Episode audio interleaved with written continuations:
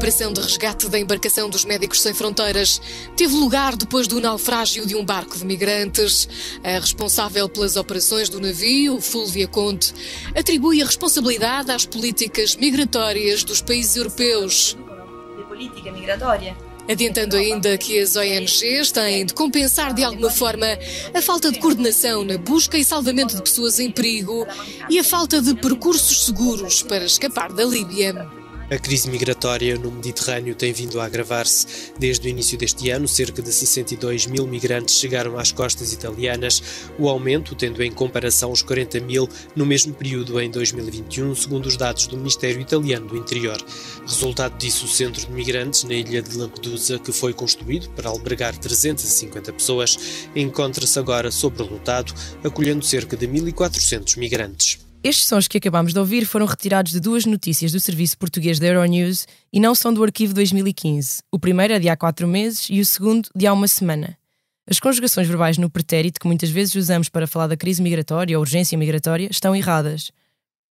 O problema continua muito próximo dos nossos litorais, mas as pessoas que ajudam migrantes estão a ser alvo de vários processos judiciais.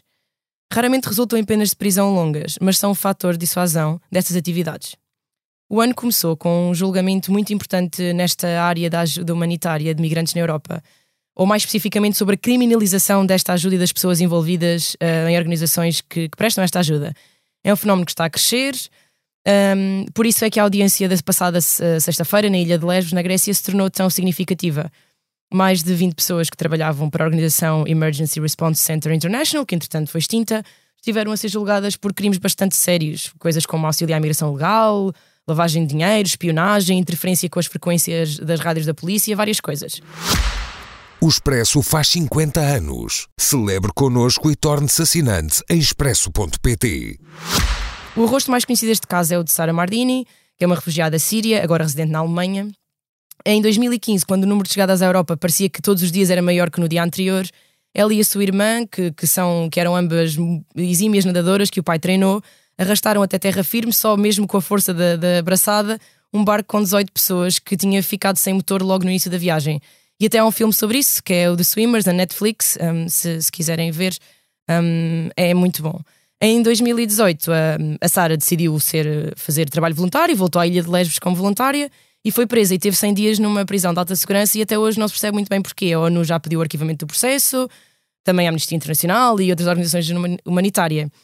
O juiz que finalmente ouviu o caso, agora passado quatro, quatro anos da, da Sara ter sido presa, arrasou completamente a acusação, disse que os procuradores gregos um, tinham muitas falhas na investigação, falhas graves ao ponto de nenhum dos acusados ter tido acesso à acusação numa língua que eles pudessem entender, ou seja, as pessoas não conheciam as provas nem a sustentação do que é, o que é que tinham feito, porque é que, que ali estavam.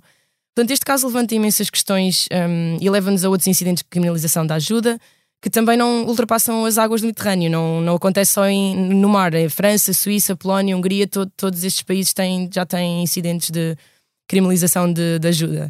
Para falar das consequências destes casos para a viabilidade das organizações e para a viabilidade da ajuda humanitária na Europa, convidámos Miguel Duarte, que é ativista da Associação Humans Before Borders e é uma presença frequente nestes barcos de resgate e foi alvo de uma ação judicial em 2017, que ainda decorre e sobre o qual ele já nos vai falar. Olá, Miguel, bem-vindo ao Mudanças Pés. Também temos connosco a Emily de Oliveira, que é jurista, consultora na nova Asylum Policy Lab, que é um grupo de investigadores sediado na Universidade Nova e que trabalha para tentar escrutinar as políticas públicas que o nosso país tem neste campo, de, neste campo das migrações. Olá, Emily, obrigado. Um, eu sou Ana França, jornalista da secção de Internacional do Expresso. Um, os meus companheiros de secção já, devem, já, já têm dito isto outros, noutros episódios, mas nunca é demais lembrar que agora o Mundo a Seus Pés é semanal e cada membro da equipa terá aqui um, estará ao leme à vez para trazer os temas que costumamos acompanhar com mais atenção. No meu caso, podem esperar ouvir com frequência este tema das migrações, por vezes Médio Oriente e também Guerra da Ucrânia. A edição sonora deste episódio está a cargo de João Martins. Miguel, comece por ti. Gostava que nos contasse um pouco como é que é estar embarcado uh, nestes, nestes navios que, que, foram construídos especificamente para, para, salvar, para salvar pessoas. Um, toda a gente se pode inscrever e depois, no momento em que, em que estás lá e vês mesmo pessoas a chamar por ajuda, uh, vês um barco com tanto desespero dentro, como é que, o que é que te passa pela cabeça? Como é, como é que foi essa experiência? Já, não sei quantas vezes foste também, se nos puderes dizer. Uh, já estive embarcado sete vezes uh, okay. em diferentes navios de, de resgate. Antigo, comecei o, o, meu envolvimento nesta, nesta área em 2016 com um navio uh, chamado Juventa e entretanto esse navio por causa precisamente da criminalização de que estavas a falar foi, foi arrestado em 2017 portanto, e ainda hoje está, portanto já, já faz quase seis anos que esse navio está arrestado com base em acusações sem, sem base, sem qualquer base. Hoje em dia faço parte de uma organização chamada Sea-Watch, que é bastante maior um, e, e, na verdade estive embarcado até, até há pouco mais de um mês. Um, em relação a, a, se toda a gente se pode inscrever, efetivamente toda a gente se pode candidatar, e depois há um, há um, há um processo de, de recrutamento que, que, obviamente depende das, das, necessidades a bordo. Precisamos de médicos, precisamos de marinheiros uh, claro. e tudo mais. Como é que é uh, estar a bordo e ver estes barcos? Na verdade, acho que é, é, uma sensação bastante comum quando encontramos um barco destes, que é, é há um, digamos, um kick de adrenalina, não é? Quando, quando, quando vemos um, um, barco destes, porque a maior parte dos barcos são ou de borracha, ou de madeira, ou de ferro, na verdade, mais recentemente, é um novo fenómeno no, no Mediterrâneo Central. Uh, os, ferro? De ferro, sim, são, são barcos feitos de, de placas de, de, de, ferro soldado okay. e, e, são, entra água por todos os lados e são extremamente instáveis. Um, tanto os de ferro como os de madeira são muito mal construídos e viram com muita facilidade, e os de borracha não, não viram, mas furam-se com muita facilidade. E, portanto, na verdade, todas as pessoas que fazem isto há, há mais do que uma ou duas missões sabem que a diferença entre um barco com 100 pessoas em aparentes boas condições e 100 pessoas dentro da água são alguns segundos. Se tens um, um, um barco de borracha, qualquer coisa pode fazê-lo desintegrar-se, basicamente. Uma entrada, 10 pessoas entram em pânico, ou então uma onda de lado, uma coisa assim é muito fácil simplesmente estas pessoas uh, caírem todas para dentro d'água. Então, daí a adrenalina, porque tu vês um barco deste e tu sabes que cada segundo conta. Não, não, um, ehm, não há absolutamente tempo, tempo a perder. Eu, eu, o que eu sinto, e ao fim destas missões todas já tenho alguma experiência, mas isto não mudou em mim, é desde o momento em que vemos um destes barcos, ou que sabemos da existência de um nas, na vizinhança, uh, até ao momento em que todas as pessoas estão a bordo no nosso convés, não há um músculo do corpo que relaxe, percebes? Precisamente por causa disso. Porque já, uhum. infelizmente já vi situações, demasiadas situações em que não, não, não, não, não resgatámos a tempo, não fomos rápidos o suficiente ou não chegámos uh, rápido tiveste, o suficiente. Já tiveste, já tiveste a experiência de saberes que, que alguém, no processo de ir ter com eles, alguém tinha morrido ou um barco tinha desaparecido, que e estava lá no radar sim, e depois não estava, não é? Quando... Sim, exatamente. E até, até no processo de resgate, infelizmente, já, já, já, já, já tivemos situações em que temos, se calhar, várias dezenas de pessoas dentro d'água e simplesmente não conseguimos resgatar toda a gente. E na verdade, uma coisa que antigamente fazíamos era, era recolher os corpos das pessoas para depois serem identificados em terra por uh, organizações não governamentais que depois tentam contactar as famílias e, e pronto, uhum. dar-lhes um bocadinho de tranquilidade, pelo menos sabendo o que aconteceu, não é? Uh, hoje em dia não podemos fazer isso porque uh, para já não temos condições a bordo para, para refrigeração. Certo. E por outro não lado, sabes quanto tempo vais ficar sem um porto. Essa é, é a questão. Antigamente tínhamos, tínhamos a cooperação de, das autoridades europeias, sabíamos dentro de poucas horas haveria um, um navio da Marinha ou da Guarda Costeira a recolher o corpo e a levá-lo para um, para um sítio onde, onde pudesse ser identificado. Hoje em dia uh, podemos contar com uma semana, talvez duas ou três, de, de, de um despique político entre, entre governo e, uhum. E organizações não governamentais, portanto é, é praticamente impossível fazer planos para isso e, e, e, quer dizer, se tens um, um, navio com 500 pessoas a bordo, é um risco de saúde pública teres. teres Para as outras uh, que estão, não é? precisas também de. E a tripulação do, do evento, um, como tu me disseste, foi alvo de um processo judicial que ainda decorre. Uh, tu foste ilibado, não é? Mas ainda há pessoas à espera do resultado desse, desse processo. Um, do que é que as pessoas estão a ser acusadas? Então, uh, o navio foi arrestado em, em agosto de 2017 e, na altura, Uh, informaram-nos de que, que, a investigação uh, de que éramos alvo uh, incidia sobre três suspeitas. Uma era tráfico humano, outra auxílio à migração ilegal e outra posse de armas de fogo. Cada okay. uma mais absurda que a anterior, na minha opinião. Um, ehm, só, no ano a, só no ano a seguir é que 10 de nós fomos constituídos arguídos, portanto fomos postos oficialmente sob investigação.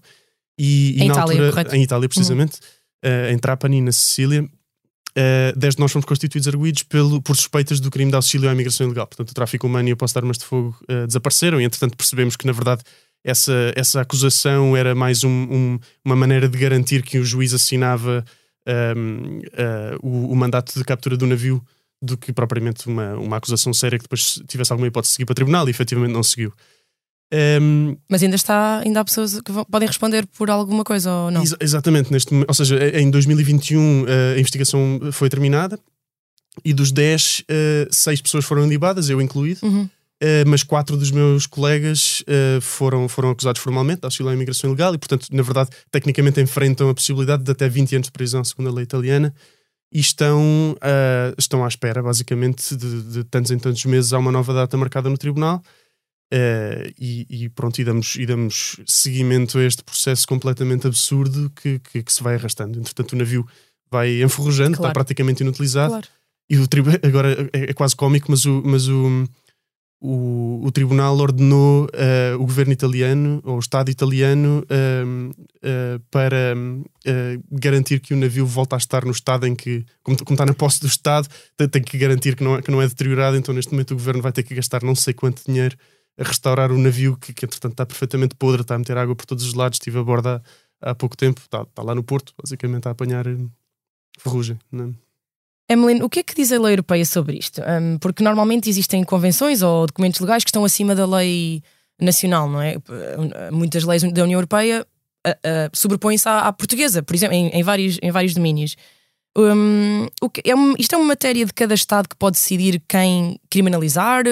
Não há, há uma lei que, que, que está acima de, de, dessas leis de cada Estado europeu? Porque não é? Não não, não, não, não se percebe muito bem porque é que há convenções internacionais que promovem o auxílio ou que protegem o auxílio humanitário, mas depois há estes casos de auxílio à imigração ilegal, quando, por um lado, também há convenções que quase obrigam, obrigam mesmo a resgatar. Portanto, qual é que. Antes de mais, obrigada pelo convite. É muito bom estar aqui, sobretudo muito bem acompanhada. Por isso, obrigada. E para discutir esse tema que acho que há muita confusão sobre essa matéria. Uh, a, que, a, questão específica que aqui nós temos várias áreas de direito, e juro que vou tentar não ser chato e formal. Não, mas isso é importante, porque, porque é que as coisas estão a acontecer também tem a ver com as leis de cada, é? cada país. E, e, e, depois várias ordens jurídicas, a internacional, a europeia, as nacionais, que se cruzam e fazem, vamos dizer, essa confusão que permite situações como a que o Miguel enfrentou de ser constituído arguído. Portanto, realmente dentro do direito da União Europeia, de forma geral, quando ensinamos aos estudantes, nós temos um princípio que é o do primado, que o direito da União Europeia, ele prima o direito nacional.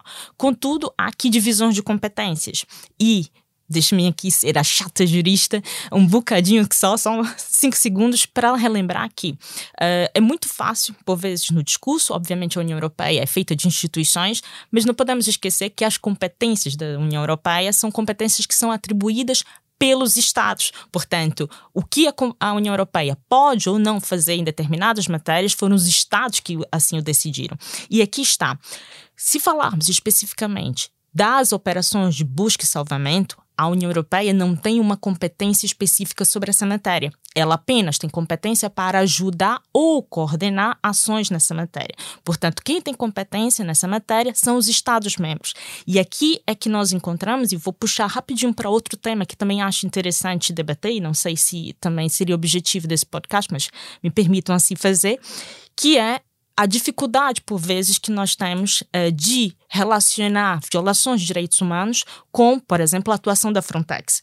Porque estamos aqui a falar de competências dos Estados-membros e a agência está ali para ajudar ou coordenar. Outra situação é uh, quando as pessoas participam nas buscas e salvamento e trazem essas pessoas que os tais náufragos para o território. E aqui nós estamos diante de outra matéria, que é o tal auxílio à imigração ilegal, ou seja, trazer para o território de um estado pessoas que não tenham previamente autorização para adentrar. E nesse campo a União Europeia tem sim competência. E, inclusive, há uma diretiva, que é a diretiva conhecida como Diretiva Facilitação, que é facilitar a entrada de pessoas uh, ou auxiliar a imigração ilegal. Sendo que aqui, novamente, cinco segundos de chatice jurídica, que é a diretiva, ela não é diretamente aplicável, pelo menos de forma geral. O que, que isso significa? Significa que uh, a União Europeia, de forma geral, suas instituições criam essa legislação e essa legislação deve ser transposta para o ordenamento jurídico nacional.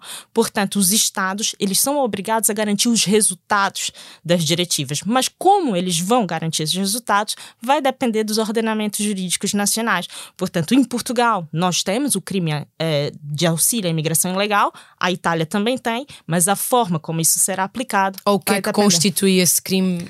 De forma geral, a própria diretiva ela explica uh, a generalidade da ideia, portanto, auxiliar pessoas que não têm uma autorização para adentrar no território. Mas depois nós vamos aqui dar especificidades, detalhes, de acordo com os ordenamentos jurídicos nacionais. E voltamos de novo para, esse, para essa limitação, vamos dizer, da atuação uh, da União Europeia, mas que é uma limitação que, no caso do auxílio à imigração ilegal, eu prefiro usar o termo irregular, desculpa, é por isso sim, que estou sim, a. documentado ou qualquer coisa assim. Exato. Sim. Um... Porque as pessoas não são ilegais. Só para explicar, porque nós estamos sempre a falar destas matérias e a escrever e as pessoas não percebem porque é que não se diz ou não, se, ou não é o mais correto dizer imigração ilegal na medida em que as pessoas não são ilegais. Exato. Uma, uma pessoa não é ilegal, isso não é não é, não é um, um ato, é, é, uma pessoa. Pronto, era só por isso. É isso, é isso. E uh, obviamente que nos documentos jurídicos, e aqui falando Sim, contra claro. os meus, perdão, aparece sempre ilegal, mas uh, novamente eu sempre fui a pessoa de estar em dois mundos, eu vou utilizar o termo irregular. E aqui a grande questão é que o auxílio, ele é um crime. Uh, e, e é pode ser criminalizado, os Estados-membros assim o entendem, o criminalizam. A questão é uh, em que ponto foi, uh, qual foi a intenção desse auxílio. E o, o, o Miguel mencionou que na altura também uh, havia, um, pelo menos foi levantada a ideia do crime de tráfico de seres humanos, portanto me permitam também fazer essa diferenciação porque há uma enorme confusão com relação a esses dois crimes. Enquanto o crime de tráfico humano ele tem por objetivo ganhar algum, ter Sim. alguma vantagem, por exemplo, a, a, ONU diz, a lei da ONU, não é? é Exatamente. Há aqui uma tentativa de eu vou traficar uma pessoa para fins de exploração sexual. Eu tenho ou o objetivo. Para fazer dinheiro, ou para, porque me vão pagar, ou em qualquer coisa, em géneros, em. Exatamente. Hum. Órgãos, tráfico de órgãos, certo. há sempre aqui um objetivo, e normalmente um objetivo econômico associado. Uh, o crime de auxílio à imigração ilegal, não, é literalmente a passagem, a, fa a facilitação da entrada. Sendo que a grande questão com relação às buscas, obviamente, e aqui não deixa também de ser uh, mais uma, uma opinião minha, porque há várias interpretações, os acadêmicos até divergem bastante nessa matéria, é com relação a. Há, por um lado, e a, e a Ana mencionou muito bem, uma obrigação e aqui, ouçam, é uma obrigação de navios resgatarem pessoas que estejam em situação de risco. Eu nunca lembro o nome em português, distress, help. Sim, dizer situação de emergência. Sim, situação de emergência dentro do mar. Portanto, é uma obrigação. Isso nos leva a um outro ponto que foi aquela atualização da lei logo agora, dia 4 ou 5 de janeiro, na Itália, que uh, passou a obrigar que os, que os navios que resgatem dentro do espaço marítimo italiano levem as pessoas o mais rápido possível para o território, sob pena de ter uma coima entre 10 mil e 50 mil euros. Mas aqui a grande questão volta a ser aquilo que o Miguel mencionava. Ora, o problema nunca foram das embarcações levarem as pessoas para o território, foram as respostas das entidades no território para permitirem que os navios pudessem atracar nos portos. Isso é para quê? É para evitar que vocês supostamente fiquem à espera de mais barcos para levar mais gente? Ok. Sim. Qual é o objetivo desse, de, desse, de teres que levar logo as pessoas? É para não. Se tiveres cinco, tens que levar. Exato. Não ah. podes, por exemplo, esperar. Ok, ok. Encontrei o primeiro barco, eu tenho de sinalizar certo. e levar logo. Se por acaso eu parar para resgatar outro barco, o Estado italiano se pode recusar a receber as uhum. pessoas. Aqui temos dois problemas, pelo menos que vejo para já jurídicos. O primeiro é uh, há uma obrigação internacional, e aqui vamos para a questão acima uh, até da ideia do Estado italiano, uma vez que o próprio Estado italiano é parte dessa Convenção Internacional claro. de, de, de apoio e resgate no mar, em que o capitão ele é obrigado a suportar, apoiar aquelas pessoas que estão numa situação de distress, lá vou eu de novo para inglês, que eu já esqueci o termo de novo, é, é, no mar. Portanto, há uma obrigação. O Estado italiano não pode dizer que o navio não pode apoiar essas pessoas. E depois, a questão de como é que eu mensuro se foi o mais rápido possível. Se houve Sim, uma é demora é da resposta, claro. se as condições marítimas não eram ideais. Se calhar tivemos que ficar no mesmo sítio à espera de, da passagem de um, uma tempestade ou e nesse momento aparece outro barco, por exemplo, ou, ou muito perto dali, depois aí, lá está, és obrigado na mesma a resgatar porque o barco está não é? nas imediações, tu estás a ver as pessoas em, em, em, em situações de emergência. Eu, eu, por acaso queria pegar nisso e perguntar-vos aos dois de que forma é que esta criminalização está a prejudicar o auxílio em si, porque nós sabemos que as pessoas não vão, podem ir, mas não têm ido 20 anos para, para a prisão por causa disto ainda. Mas pode, em, em que é que se traduz esta criminalização? Porque lá está, estas pequenas leis, entre aspas, cujo, cujo, cujo efeito não é nada pequeno, estão a criar uma espécie de dissuasão, porque depois criam encargos económicos muito grandes para as associações, eh, os barcos ficam arrestados, temos que os um, mandar arranjar, doca seca, sei lá, uma, uma, série de coisas. Como é que um, continua a haver barcos no mar, é verdade? Nós ainda há pouco ouvimos sons de um resgate há 10 dias, um, com imensos uh, menores uh, a bordo. Mas como é que hum, achas que já, vocês acham que já se pode medir se isto está a afetar ou não um, o número de barcos ou o número de pessoas que querem estar envolvidas nisto ou está a criar um ambiente de medo? Miguel? Eh, eu, eu, diria que há muitas formas de medir o, o, os efeitos negativos disto. É, é, é, preciso não olhar para a criminalização como uma coisa, eh, como uma medida isolada no tempo, não é? Faz parte de, de, de, toda uma estratégia que está a ser implementada desde há muito tempo de securitização das fronteiras e de criminalização não só da, da, da, do trabalho humanitário, mas da migração em si, não é? Uh, e, e, e, portanto, tem sido o trabalho de, de portanto, tanto, tanto, a migração como os pedidos de asilo, como o trabalho humanitário que, que pretende ajudar uh, as, as, pessoas que sofrem destas, portanto, a violência de fronteiras, um, tem sido continuamente dificultado. Agora, um, eu, eu, diria que portanto, a criminalização especificamente neste, neste contexto de, de, de, do resgate marítimo começou com o nosso caso, que foi, que foi em 2017. Desde então, todas as organizações que estavam lá, naquele, estavam lá em 2017 sofreram um tipo de acusação semelhante. Portanto, ou, ou auxílio à imigração, ou tráfico humano, ou alguma coisa muito semelhante. Um, eh, e, e, e, quer dizer, assim, em, em, larga escala conseguimos dizer os navios continuam lá, mas a verdade é que em 2018 e boa parte de 2019 praticamente não havia navios de resgate civil, não é? E o resultado é que esta, esta fronteira, Mediterrâneo Central, que já era uh, a fronteira mais mortífera do mundo, uh, tem todos os anos uma taxa de mortalidade maior. Um, e, e, e, pronto, isto, estes, estes novos, portanto, os decretos de Salvini, por exemplo, e os, as, as, estas novas diretivas do, do, do, do novo governo uh, italiano, mas também a criminalização por parte de outros países e também uh, as dificuldades que a, que, a, que a União Europeia vai, vai impondo a todo este trabalho, por exemplo, o financiamento da Guarda Costeira Líbia, uh, que tem sido feito já desde 2017 por, por, pela, pela União Europeia e, e, e por Itália em particular. Turquia, Marrocos, são Sim. parcerias com, com Estados que não. Não Sim, garantem... exatamente. E chamar Estado a, a, aquilo ainda, ainda, é bastante abusivo, eu diria, não é? Porque aquilo de guarda costeira não tem absolutamente sim, nada, Líbia, só os navios. A, a Líbia é mesmo um caso muito complicado, porque são, não lá vem milícias, não é? Portanto, não. Pois, exatamente. E pronto, quer dizer, à medida que vamos, que, que, os, que os Estados europeus vão, vão, eh, vão tendo que ser mais criativos para cada vez dificultar mais a vida destas pessoas, um, vamos vendo uma taxa de mortalidade cada vez maior. E vamos vendo. E, e quer dizer, uh, e o resultado é muito semelhante a, a, uma situação em que, em que uh, por exemplo, agora acabávamos com os, com, com os bombeiros. Né? Um, pôr mais bombeiros ou tirar mais bombeiros não significa que haja menos fogos ou mais fogos. Não é? O que significa é que as pessoas morrem mais devido a fogos. Não é? E isso tem acontecido com o resgate. As pessoas não vão deixar de vir.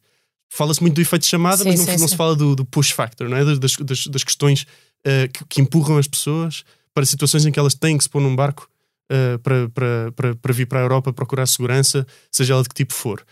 Um, e uma, uma dessas causas é, é, é, a inexistência para a esmagadora maioria das pessoas de vias legais de o fazer. Não é?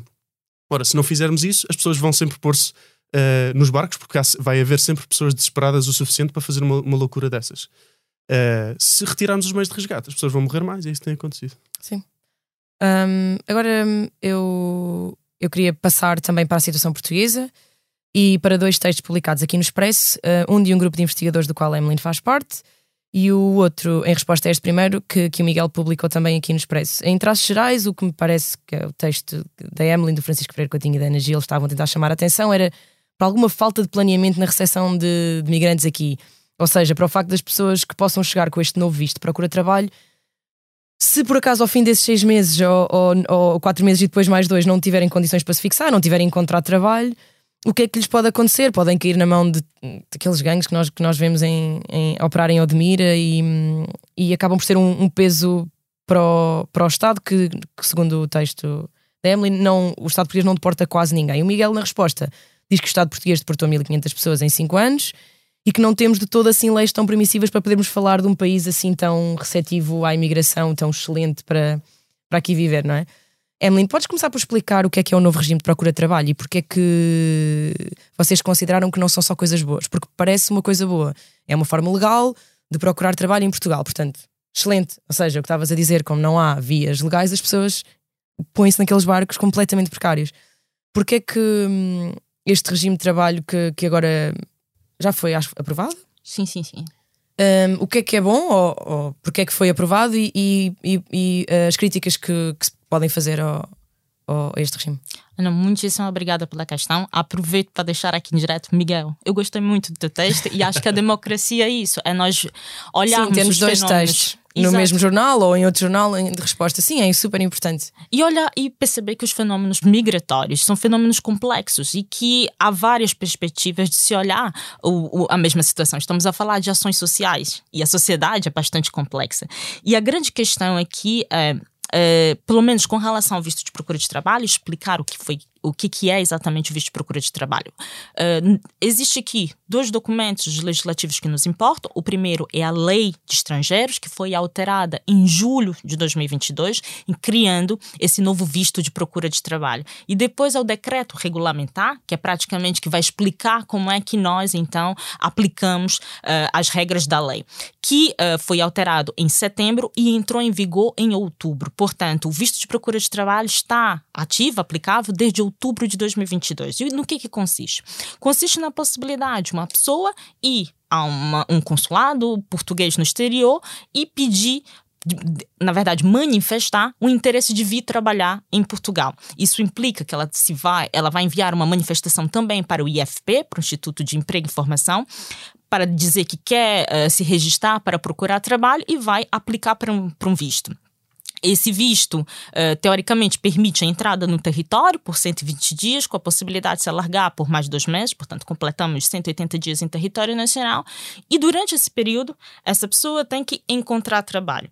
Importa mencionar que a pessoa já sai, portanto, quando vem do consulado com seu visto oposto no, no passaporte, com uma data para apresentar-se no Serviço de Estrangeiros e Fronteiras, para exatamente nesse dia apresentar o tal contrato de trabalho e demonstrar que encontrou trabalho, e a partir dali para requerer a autorização de residência, que essa sim permite, nesse caso, que a pessoa continue em território nacional com uma autorização uh, para permanecer. E o porquê das nossas críticas? Uh, grande parte da, da, da, pelo menos a grande discussão da ideia do, do visto de procura de trabalho esteve muito ligado com as alterações do mercado de trabalho português, sobretudo e uh, pelo menos com uma percepção acadêmica, foi o que nós tivemos a partir da crise com a restauração. Quando uh, no verão voltamos a ter os restaurantes ativos, muitos restaurantes acabaram por não conseguir contratar pessoas. Isto depois da Covid, não é? Exato, não existiam pessoas. E, uh, pelo menos do meu ponto de vista, e que não posso falar completamente do nome de, dos dois autores, claro, mas claro. acho que concordamos, de, pelo menos de forma geral, com, com grande parte das ideias, que é. Uh, uh, em vez de se pensar o porquê que as pessoas não queriam trabalhar na restauração, facilita-se facilita a entrada de outros migrantes para tentar fazer essa migração de substituição. Portanto, substituir os nacionais ou os, os europeus que aqui residiam para esses para essas áreas, para esses setores que uh, as pessoas não querem trabalhar. Ora, mas vejamos, se eu ganho 700, 800 euros na restauração, é muito complicado viver em Lisboa. Pelo menos a última vez que verifiquei, os quartos andam por ali. E a nossa crítica com relação ao visto não é a ideia do visto em si. É sim, como bem mencionou o Miguel, uma via legal de entrada que deve ser valorizada, mas é necessário que nós tenhamos condições verdadeiras para acolher essas pessoas. Porque depois de 120 dias e aqui tentando ser bastante prática e direta, se uma pessoa tem um agendamento ao CEFEM que deve apresentar um contrato de trabalho e não tem o tal contrato de trabalho, e depois a lei é muito clara a dizer que se a pessoa não encontrar o trabalho, ela deve sair do território. Imagina, eu sou um estrangeiro, vim com a minha família e de repente sei que tenho que sair do território. O que que às vezes eu deixei para trás, eu tive de vender para cá chegar.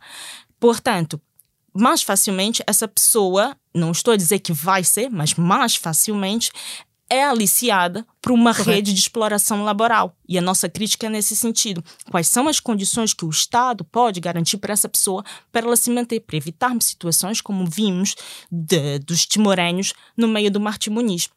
E rapidamente também, uh, apenas porque acho que tenho que mencionar isso, mencionou que nós falávamos que essas pessoas seriam um peso para o Estado. É exatamente o contrário. É exatamente o contrário. É uma sala dos serviços públicos que podiam não conseguir uh, ajudar toda a gente, não é? E depois não é que às vezes não consigam ajudar. Simplesmente as pessoas não podem ter Aceder. acesso ao serviço. Certo. Porque uma pessoa em situação irregular não pode ter acesso, por exemplo, ao subsídio de desemprego ou outro apoio social da segurança social, porque o requisito inicial é que esteja regular, ou seja, tenha um documento válido no uhum. território nacional.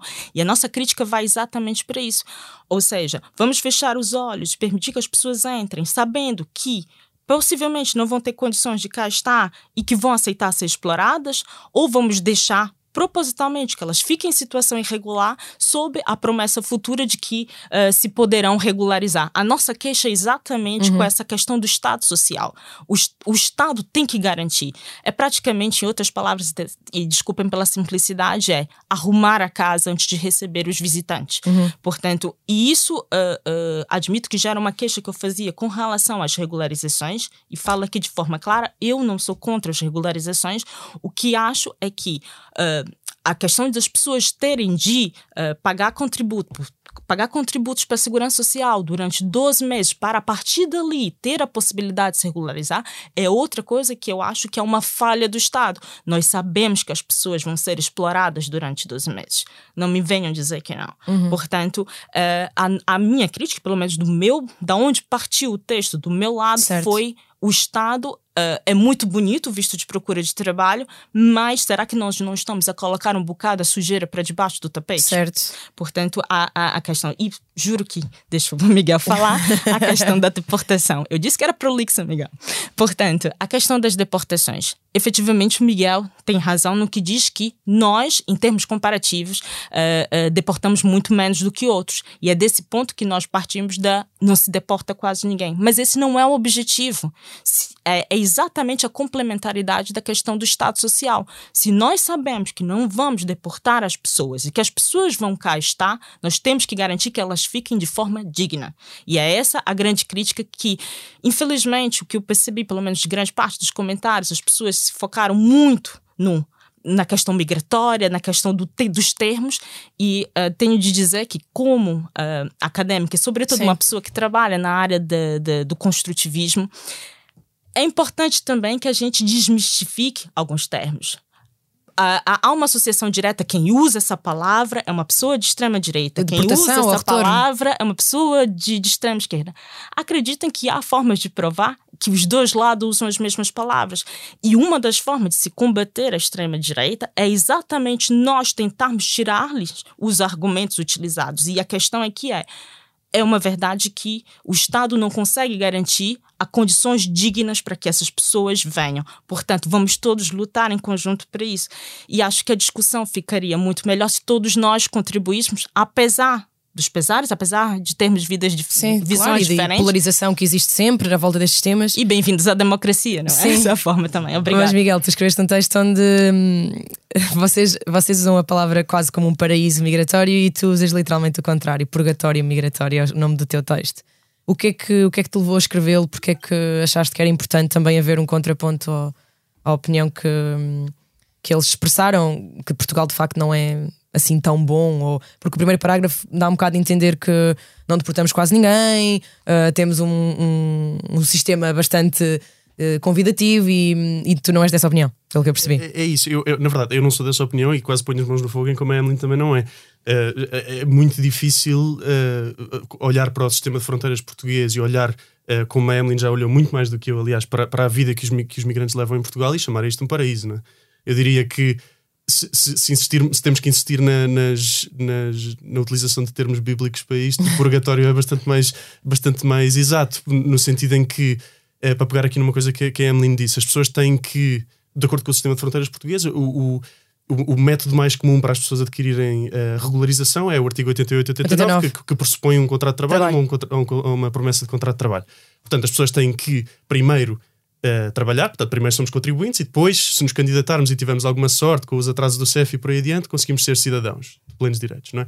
Entretanto, passaram, uh, passou muito tempo, não é? O, uhum. o CEF tem uma tem um período legal de 90, 90 dias, dias, para dar uma, uma resposta final. Que não, não isto, acontece. Que nunca acontece. E muitas vezes isto, uh, o Diário de Notícias até, até reportava, uh, da última vez que li sobre isto, reportava que, o, que o, o CEF estava a atender a casos de há quatro anos atrás. Não é? Portanto, são, são quatro anos uh, em que as pessoas estão a trabalhar e precisam ter um contrato de trabalho para, para, para poder e manter esse contrato de trabalho para poderem ter alguma uh, hipótese de ter uh, um, uma autorização de residência e só depois disso é que, é que passam a ter todos os direitos da cidadania que nós, resto dos trabalhadores portugueses, temos. Não é? ora, eu acho que é precisamente esta dificuldade em regularizar que uh, sujeita as pessoas um, a, a, a, condições absolutamente deploráveis, não é? Porque se as pessoas precisam de trabalhar só para ter acesso aos direitos mais básicos, então não, tem, não podem propriamente chegar ao pé de um, de, um, de, um, uh, de um empregador que lhes diga: Ok, está aqui um contrato de trabalho, mas não te vou pagar, que isto na verdade acontece em Portugal. Uh, e as pessoas não podem dizer, ok, vai dar uma volta, eu vou, vou, vou à porta do lado procurar trabalho, porque simplesmente não têm essa hipótese. Então, então acabamos por ter situações completamente paradoxais, como, como é o caso do setor do turismo em Portugal, em que efetivamente temos pleno emprego. Na verdade, o, o governo, o ano passado, até disse que, que precisávamos, para este setor funcionar como deve ser, precisávamos de 50, mais 50 mil trabalhadores do que aqueles que temos. Portanto, efetivamente, a, a, ao nível do setor, pelo menos, temos pleno emprego e temos salários e condições de trabalho absolutamente miseráveis. Não é? Para portugueses também. Para, para, para portugueses também, certamente, mas também para portugueses as condições vão ficar miseráveis, enquanto as condições para os migrantes uh, forem miseráveis. E se nós uh, lhes retirarmos os direitos, então estamos efetivamente a retirar-lhes o poder negocial.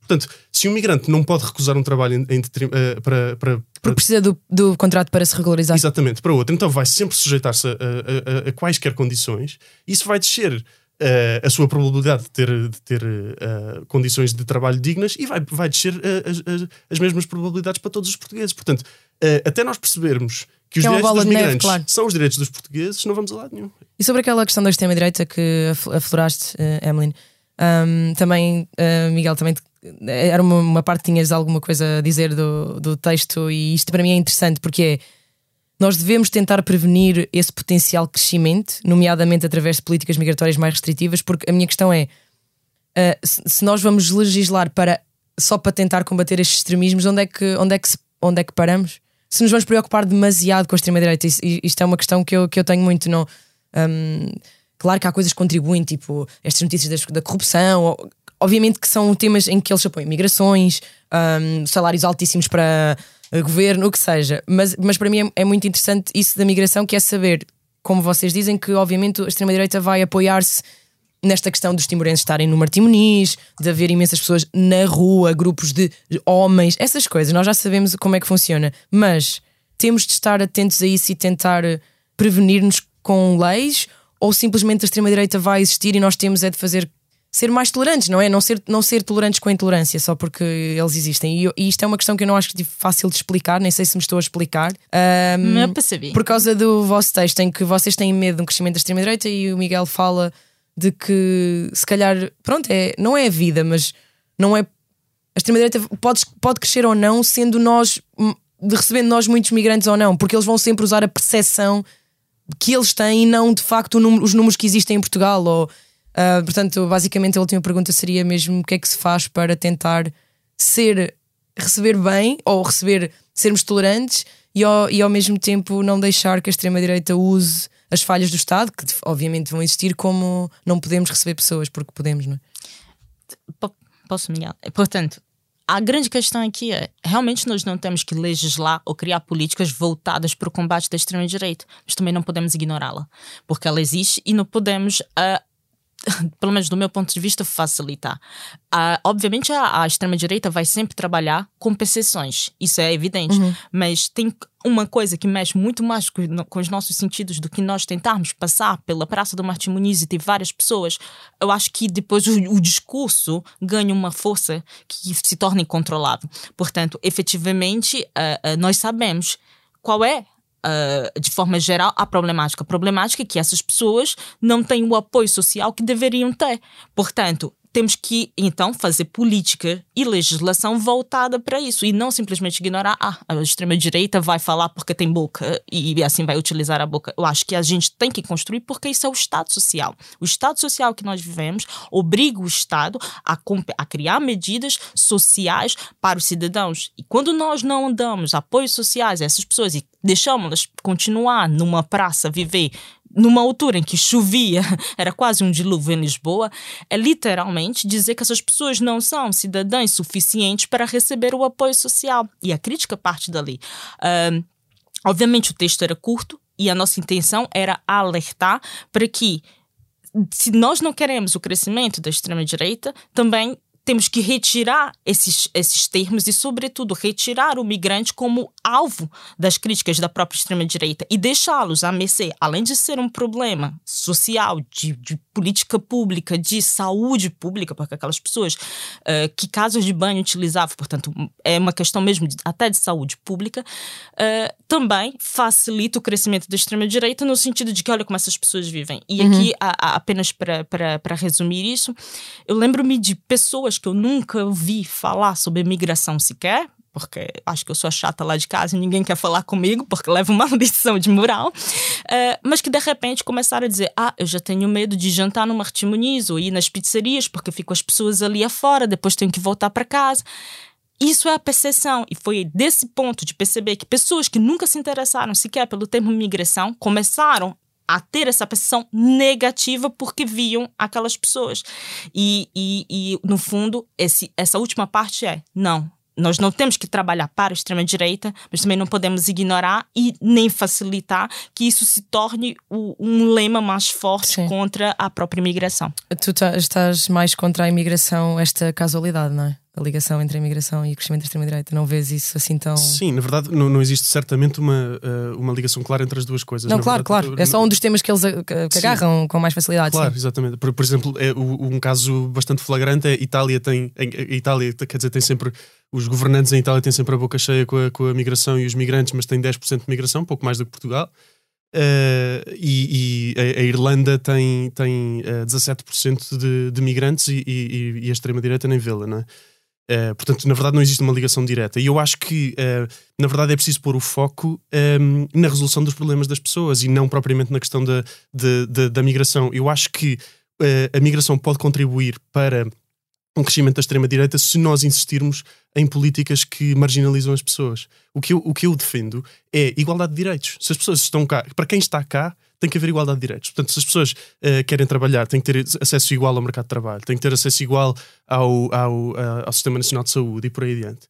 E se, uh, porque todos queremos a mesma coisa, não é? Todos queremos uma vida digna para providenciar para nós e para os nossos, não é? Um, e se providenciarmos isso, então vai deixar de haver pessoas sem abrigo no, no, no Martim Muniz num país em que existe praticamente pleno emprego, não é? Porque as pessoas, se tiverem condições de procurar um trabalho digno, sem restrições uh, aos seus direitos impostos Diferentes pelo das que Estado. são para mim, sim, por exemplo. Precisamente. Claro. Uh, vai deixar, portanto, se a lei deixar de tratar as pessoas de forma uh, diferente com base na sua nacionalidade, também, vamos, também a extrema-direita vai perder o argumento. Não é? Eu acho que é assim que se deve resolver o problema. E já estamos com mais um bocadinho mais tempo do que era suposto. Uh, Queria-vos pedir um, para eu pedi-vos para trazerem um objeto cultural sobre o tema deste podcast. Um, Emily, o que é que nos trouxeste? Eu trouxe um livro que, por acaso, até mencionava Miguel, foi um dos livros que eu li de uma forma muito rápida e que gostei muito, que, em boa verdade, junta dois autores que para mim são muito caros, Hannah Arendt e George Agamben. Portanto, é o texto Nós Refugiados e Para Lá dos Direitos do Homem. É um livro fino para quem tem um bocado mais de preguiça na leitura, mas que é muito interessante porque vai tratar desde Hannah Arendt e, e portanto, do, do totalitarismo até os dias de hoje. Obrigada. Miguel? Uh, não trouxe o livro porque não consegui encontrá-lo, mas certo. o que eu queria uh, trazer, na verdade, como sugestão era o, uh, As Vinhas da Ira, do, do, John Steinbeck.